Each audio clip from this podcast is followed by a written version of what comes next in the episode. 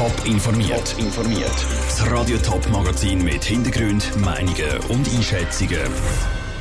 Warum die Zürich morgen tausende Bauarbeitende auf die Straße gehen und was die neue Attraktion im Walter Zoo zu Gossau ist, das sind Themen im Top informiert. Im Studio ist der Philipp Pfiffner.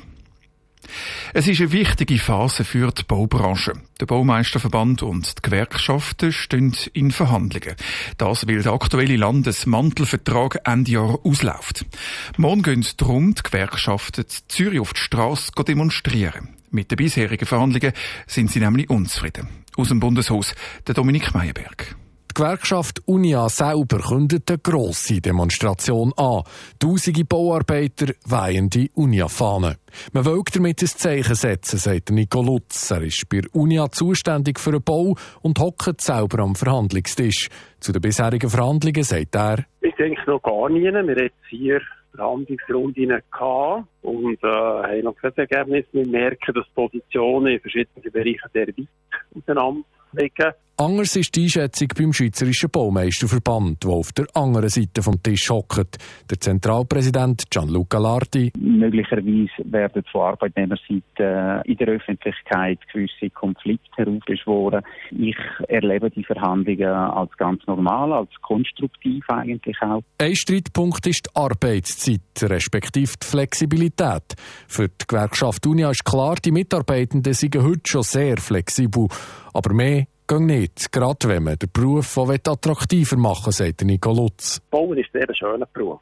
Und wir wollen die Leute überzeugen, aber wir können sie nicht überzeugen, in diesen Beruf einzusteigen, wenn sie nicht mehr wissen, ob sie am Abend heimkommen, ihre Familie noch sehen, ob sie mal schützen in Schutzclub. So geht das nicht. Noch längere Arbeitstage, noch weniger Freizeit. So der Vorwurf an die Baumeister. Der Gianluca Larti kontert. Gegenteil ist eigentlich der Fall. Wir sind damit einverstanden, dass man die Arbeitszeiten in der Woche limitiert, damit man nicht überlange Tage hat. Aber wenn wir das erreichen dann muss es möglich sein, dass man über das ganze Jahr verteilt halt ein bisschen mehr Flexibilität hat. Und zur Demo von morgen sagt Gianluca Lardi, Gewerkschaften haben zu dieser Demo aufgerufen, bevor wir überhaupt mit den Verhandlungen gestartet sind. Und äh, das zeigt natürlich ganz klar, dass die Demonstration eigentlich nur für, für die eigenen Marketingzwecke der Gewerkschaften sind. Ist es also nur ein Marketinganlass? der Nico Lutz widerspricht. Das ist nicht so. Selbstverständlich machen wir eine Planung. Aber wenn wir jetzt ein Resultat hätten in den Verhandlungen, wenn die Baumeister bereit wären, konstruktive Lösungen zu finden, dann hätte es die Demo nicht gegeben. Die Tatsache ist, wir sind nie. Nach der Sommerferien gehen die Verhandlungen weiter. Vier Runden sind durch, drei kommen noch bis im November.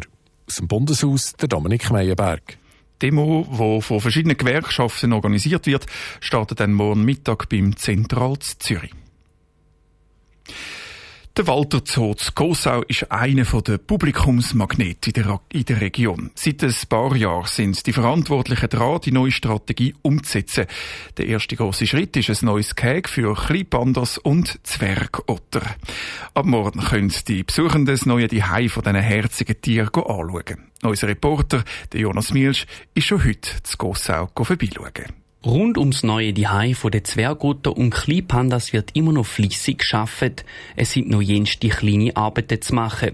Die beiden Kleinpandas haben sich schon im Käg eingelebt und auch die Zwergotter haben sich so unter einem Baumstumpf gemütlich gemacht. Dass die beiden Tierarten zusammenleben, sehe kein Problem, sagt Zoodirektorin Karin Federer.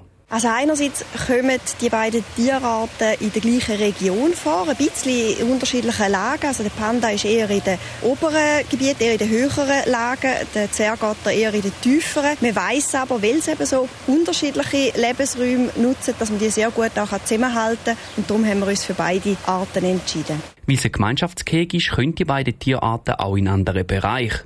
Etwas weiteres, wo die beiden Tiere gemeinsam haben, sie sind beides Kulinariker, wie der zuständige Tierpfleger Dominik Kast erklärt. Sie sind beide natürlich Ernährungsspezialisten. Also gerade der Panda, ähm, da braucht man sehr viel Bambus. Dann haben wir den Panda Cake eigentlich. Das ist auch ein Brei, wo wir eigentlich selber anmischen. Also da haben wir richtige Küchengeräte, wo wir da immer jeden Tag etwas machen für sie. Und auch den Bambus, da haben wir momentan etwa neun verschiedene Sorten, weil wenn wir jeden Tag den gleich gehen, dann wird es langweilig. Das sind richtige Feinschmecker. Und auch der Zwergotter ist ein richtiger Geniesser. Er ernährt sich vor allem von Muscheln, Krebs und Fisch. Bei den Zwergotter sind bis jetzt ein Männchen und ein Weibli eingezogen. Der Walter Zoo will die nämlich züchten. Anders sieht es bei den Kleinpandas aus. Dort sind es zwei Schwestern. Das liegt daran, dass der Walter Zoo im Zuchtprogramm ist, erklärt der Kurator Fabian Klimek. Also wir uns an die Empfehlungen vom Zuchtbuch halten. Das Zuchtbuch ist in Rotterdam und das ist eigentlich ein Angestellter von einem Zoo, der die ganze Zucht in Europa von dieser Tierart koordiniert. Der schaut, wo haben wir Platz für Jungtiere, welche Tiere passen genetisch gut zusammen, dass man eben Inzucht vermeidet. Heißt, es muss zuerst im Programm geschaut werden, ob es ein passendes Gegenstück gibt. Der Beitrag aus Gossau vom Jonas Mielsch. Für die Besuchenden ist das neue Cake ab morgen zugänglich. Schon jetzt gibt's Bilder auf toponline.ch. Teletop berichtet ab dem 6 und dann immer zur vollen Stunde über das neue Cake im Walter Zoo. Top informiert, auch als Podcast. Mehr Informationen gibt's auf toponline.ch.